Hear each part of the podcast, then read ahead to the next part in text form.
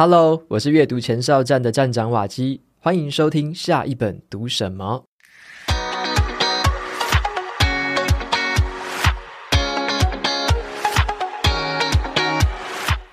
今天要介绍的是一本光看书名还有作者，我就想要给五颗星的书哦。读完这本书之后呢，我就更深深的体会到，这个世界越快，你要越慢。与其呢去追求那一些千变万化的新消息啊、新八卦、新方法，搞得自己晕头转向的，我觉得更好的方法应该是回过头来看看有哪些事情是恒久不变的智慧，然后呢再去深入的探讨。这本书的书名就叫做《一如既往》，它的作者呢是一个畅销财经作家，叫做摩根豪瑟。那么他的第一本书就是全球畅销了四百万册的《致富心态》，他也是我最欣赏的作家之一。那这一本《一如既往》就是延续了他一贯的风格哦，透过这个精彩的案例还有故事，引导我们在理解这个变化莫测的世界里面，去寻找那一些恒久不变的真理。那这本书啊，我觉得啊。打从它的书名这四个字哦，就已经抓住了我的眼球，更凸显出了摩根他对于这个人生智慧的一个独到见解。他强调说，比起啊去预测那一些，或者是追逐那一些高度不确定的事情，倒不如反过头来，我们去探讨那一些自古以来都不曾改变的事情，其实呢会更有意思哦。当我们知道了越多不会改变的事情，反而呢，可以更从容的去面对千变万化的未来挑战。对我自己而言呢，这就是一本教我们怎么样在这个动荡的时代保持清晰思维，还有内心平静的指南。我相信啊，任何哦可以从这本书里面学到越多东西的人呢，就能够活得越从容、越自在，也越懂得去重视那一些长久不变的智慧。以下我就跟大家来分享一下我从这本书里面学到的四个智慧。第一个叫做高估别人的幸福，羡慕跟嫉妒是我们人类与生俱来的情感。那特别是在这个社群媒体盛行之后，这两种情感元素就被推升到了极致。书里面就有提到啊，在这个社群媒体上面，人们与其说是在沟通交流，倒不如说是在为彼此表演。像是啊，你看到别人开的车，别人住的房子。别人读的昂贵的学校，你全部都看在眼里面。我们羡慕的那些对象，我们渴望得到的那些物质享受，其实呢，时时刻刻都在改变。可是唯一不变的，就是我们总是会高估别人的幸福。法国的思想家孟德斯鸠，他曾经说过一句话：如果呢，你只想要幸福，很容易就可以实现了。可是啊，我们总想要比别人更幸福，那这件事情永远是很难达成的，因为我们会高估别人的幸福。就像是啊，我们可能在社群媒体上面看到别人贴的这个出国旅游的照片，拍得光鲜亮丽，笑得容光焕发这样子，你却不知道，诶，他钱包可能被扒手偷走了，他在海关被百般刁难，他住到会漏水的饭店。啊，或者是啊，我们看到别人贴出来说他买了新车，你不知道说他额外加了多少班，他还跟朋友借了一些钱才能够买到这部好车。我们都会看着别人功成名就的形象，却很少去在意他们愿意吃多少苦，忍受多少孤独，错过多少欢乐。我们往往都会看到别人生活光鲜亮丽的那一面，却忽略了背后不为人知的艰辛。那么，对于这个高估别人幸福这个坏习惯，我们该怎么办呢？书里面呢，就给出了这个幸福人生的建议，那就是要降低期望。如果你的期望不切实际的话，你的一辈子一定是注定是悲惨不已的。那么，你应该抱持一个合理的期望，并且呢，全盘接受人生的际遇，无论是好或坏，因为任何事情呢，多少都有一个限度哦。也就是说啊，不要试图去比别人更幸福，而是呢，要学会让自己更知足。这是一个不会改变的幸福道理。那么再来呢，我们来聊一下第二个重点，叫做。重视耐心还有稀缺。那在这本书推出的时候啊，天下文化出版社他就邀请到作者本人举办了一场新书发表的这个越洋连线哦，他在国外跟我们连线。那在这个读者问答的环节里面呢，就有人向他问说：“请问啊，怎么样写作才可以像你一样有创造力，又富有趣味，并且呢，引用很多相关的案例？”这个问题呢，也是我自己想要跟他提问的啦。因为很多人就会想要成为像他一样的这个成功作家嘛。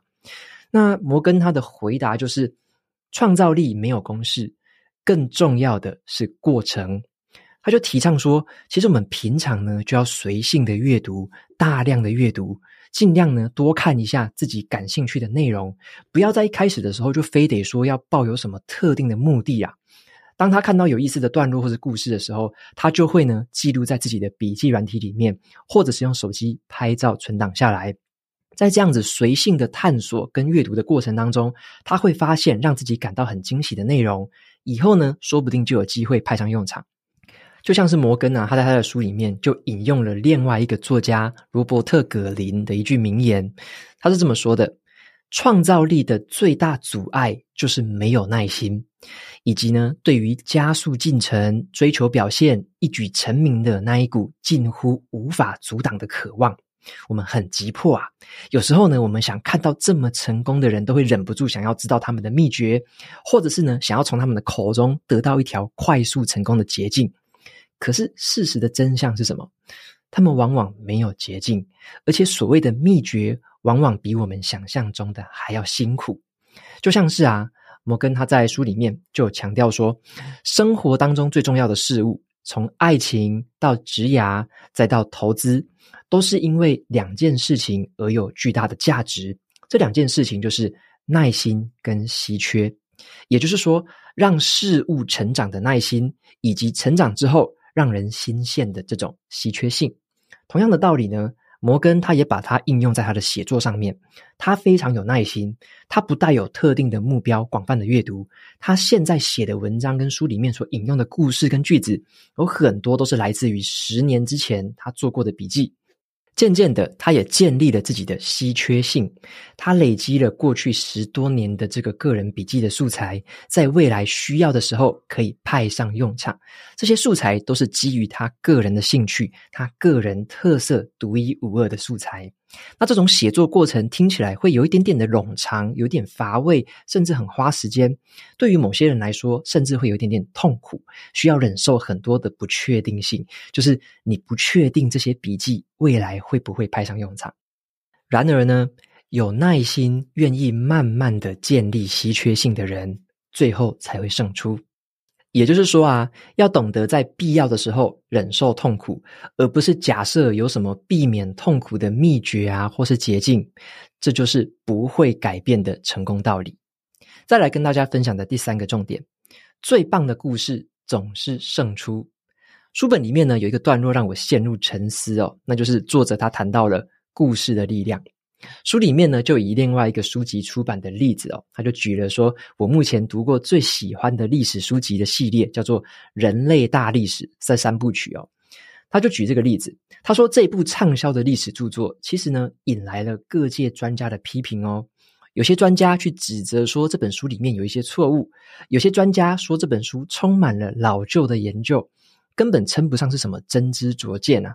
那《人类大历史》的作者本人哈拉瑞。他自己也承认，他说：“这实在是平淡无奇呀、这本书其实内容了无新意啊。我并不是考古学家，我也不是灵长类的这个动物学家。我的意思是，我什么新的研究都没有做，我只不过阅读了众所周知的那些常识，然后呢，再用新的方式呈现出来而已。那么，为什么这个人类大历史的三部曲，它可以卖得这么好？”引起了这么多人的阅读跟兴趣呢？我自己也非常的喜欢哦。摩根是这样子总结的，他就说，这三部曲就是因为有着出色的文笔、优美的文字、故事引人入胜、铺陈的行云流水。哈拉瑞他把既有的知识写得比前人都还要好，结果为他带来了前人无法想象的盛名。最棒的故事胜出。能够将观点传递到世界各地的，往往不是那一些最专业的人，而是最会说故事的人。作者就提醒我们说，如果呢，这是一个完美的世界，那么资讯的重要性不应该取决于作者是不是能言善道啦。可是，可是，我们所生活在的这个世界里面，人们大部分就是沉闷啊、无聊啊、没耐心啊，又情绪化。那么太复杂的事物就需要精炼成容易理解的画面。所以，我们如何表达，往往比我们表达什么来得更重要。而且呢，只要是有资讯交流的地方啊，无论是产品啊、公司、职场、政治、知识、教育，甚至是文化，都是最精彩的故事才会胜出。也就是说呢，不是说每一本书都必须是原创观点，也不是说每个产品都必须是全新的发明。最重要的不是你说什么和做什么，而是呢，你怎么说的，跟你怎么呈现的。这个就是不会改变的传递价值的道理。再来呢，最后一个第四个跟大家分享的重点，就是内容创作者的策略。总结来说，这本书呢，它蕴含的智慧，我觉得很值得我们反复的咀嚼。我们只要把书里面随便一个章节拿来应用，都有机会解决很多我们困扰已久的问题。像我自己是身为一个内容创作者，我会怎么样去使用这本书来帮助我呢？很简单，我只要想一下哪些事情是恒久不变的就可以了。举例来说，我会问自己，有哪些内容即使在十年之后，也有人愿意阅读，我就去写那些内容。我也会问自己另外一个问题，有哪些内容下个月甚至下个礼拜就没有人在乎了，我就尽量连一个字都不要多写。这就很像我自己很喜欢的一句话哦，这个世界越快，你要越慢。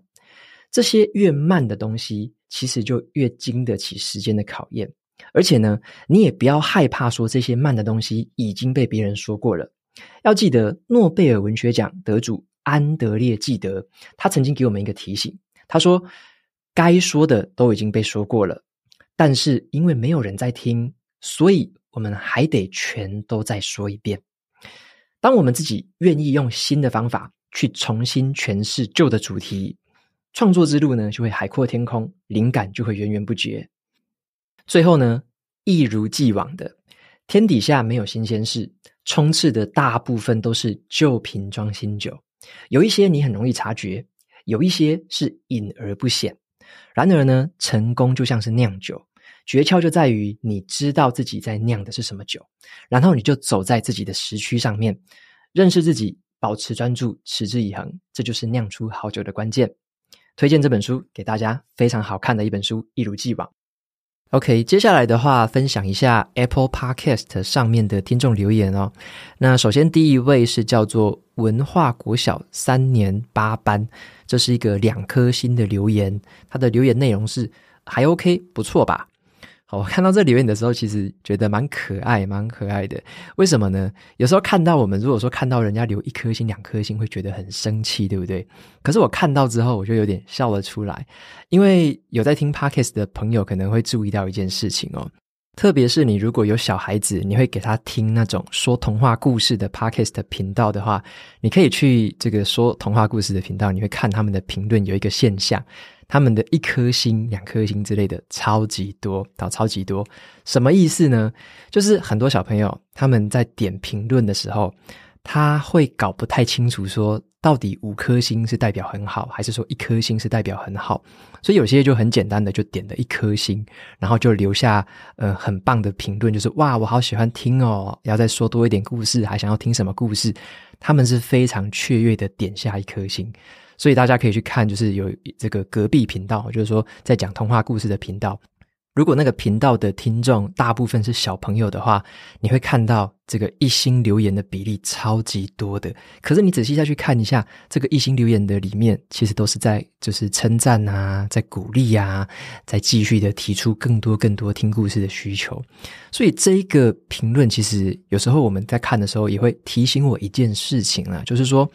这个数字。到底有没有这么重要？数字有没有那么重要？例如说，如果你是只看数字在做判断的人，好了，假设说，诶，你就是看，诶，这个频道或这个东西，它的评价是几颗星，几颗星，然后你看到数字就觉得，哇，这个频道什么四点五颗星，四点四颗星，好烂哦。如果你只看数字，你只用数字去评价一个频道的话，那么你在看这种儿童在听的频道，就会完全完全的失准。因为只要任何儿童在听的频道，基本上好像都没有超过四点五、四点六颗星的。所以呢，如果你硬是用一个分数来当标准，你一刀砍下去，你就把那一些儿童在听的频道全部砍光了。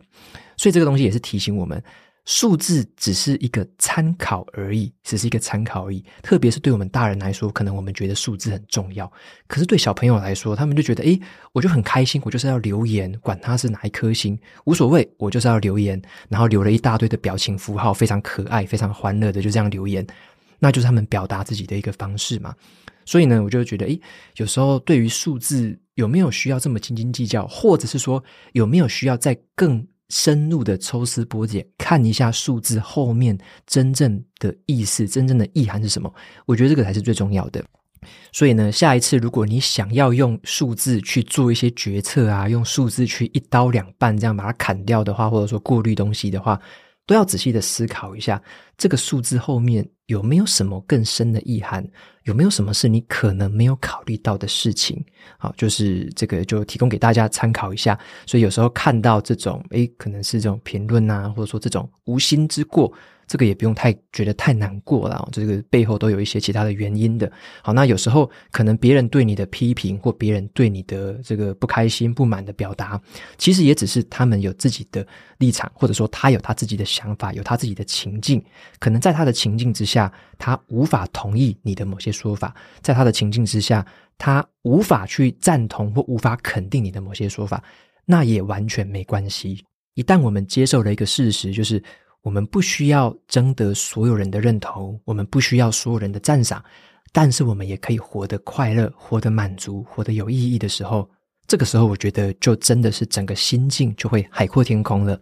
好，所以说这个也简单的分享给大家，因为有些读者啊，有些听众朋友就会问我说：“诶，我怎么样看待一些不同的意见啊、批评的一些想法啊，或者说一些友善的建议之类的？”反正呢，就是有一些你知道怎么判断说建设性的建议，拿起来去改善你的能力、改善你的行动。那有一些可能只是价值观，或者说你们对于人生追求的事情不一样的事情。那个地方的意见不同是完全没关系的，好，不要太往心里去。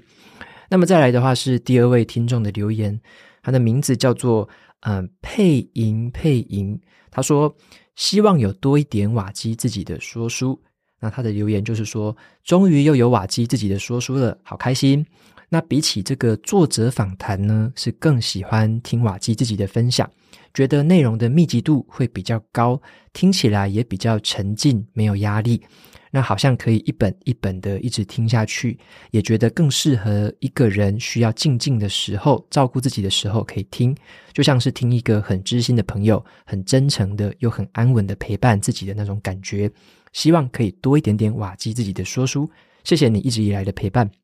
OK，非常谢谢配音的这段留言，我应该是完全可以理解你的意思啦。因为像我自己在做这两种不同类型的节目，就是单口说书跟访谈型的内容的时候，其实它的算是知识浓度吧，或者说算是这个知识的密集度，它的差异的确是蛮大的，的确是蛮大的。因为这个是要这样子来比较，就是说，像我自己在跟大家分享的单口说书的时候。我都是已经有先写过笔记，写过我的文章，然后也已经整理过我的思路，很完整的透过这种提词机、逐字稿的方式。才来跟大家做一个完整的说书，然后把它录音录影上架成 YouTube，上架成 Podcast，透过这个方式嘛。那这样子的话，理所当然，它的这个知识浓度、知识含量一定是会高的嘛。那么访谈的部分呢，可能比较起来就会觉得，诶，相对的是一个透过聊天啊，透过这个讨论，透过交谈的过程来去引导这个来宾，可能发表他们自己的看法。讲他们自己的意见，那么在这个过程当中会多了一些对话的元素跟对话的成分，那可能相对之下就会觉得，诶，这个知识含量好像没有这么样的这个密集，然后没有这么样的就是很饱满的感觉。但是我觉得这个也是蛮有意思的一个地方，就是我自己为什么会蛮喜欢，就是会跟某一些作者跟他们访谈，或者说从他们身上去请教。有一方面也是因为说，像我自己，我们必须很谦虚的承认，我们不是所有领域的专家，而且我在大部分的领域都不是专家，可能百分之九十九点九的领域我都不是专家。所以我自己在看有一些，如果我们台湾有非常棒的作者，有一些专家权威，他们出的书，他们所探讨的主题，这个就会是我蛮想要亲自能够跟他们请教的一件事情。举个例子来说好了，如果说今天介绍的这本书一如既往，如果我能够访谈到 Morgan Housel 作者本人的话，那我一定想要找他访谈，因为从他口中说出来的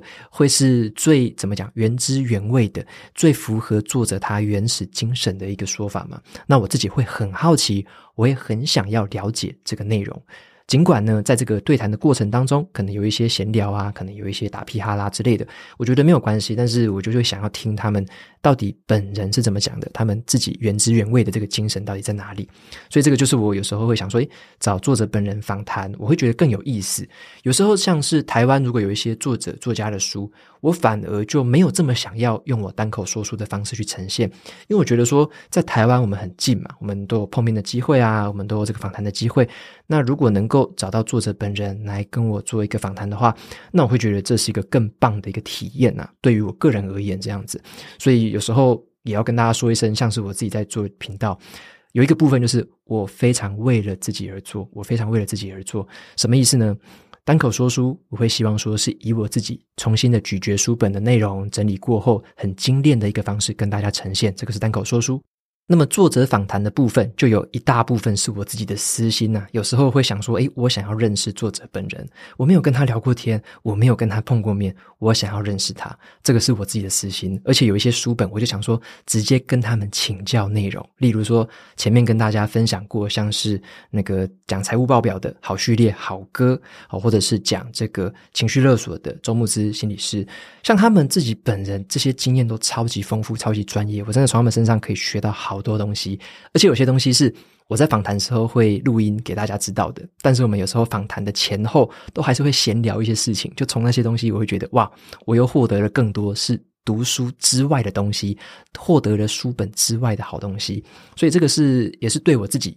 也是一个蛮好的一个进展，就对了。所以我自己会变成说，这两个部分就是都会同时发展啊。但是也像这位听众所说的哦，其实我今年在二零二四年。要做的方向，或者说这个单口跟访谈的比例，我也会稍微做调整。我比较希望的是，我单口的部分多一点点，可能会占到六七成、七八成左右，就是会占多一点点的单口。那么访谈的部分，我今年的话，我就刻意的再把它降低一点点，可能就是两三成的部分这样子。所以我自己的比例配重大概是这样子，所以维持着比较多的单口，然后呢，配合少部分的这个作者访谈。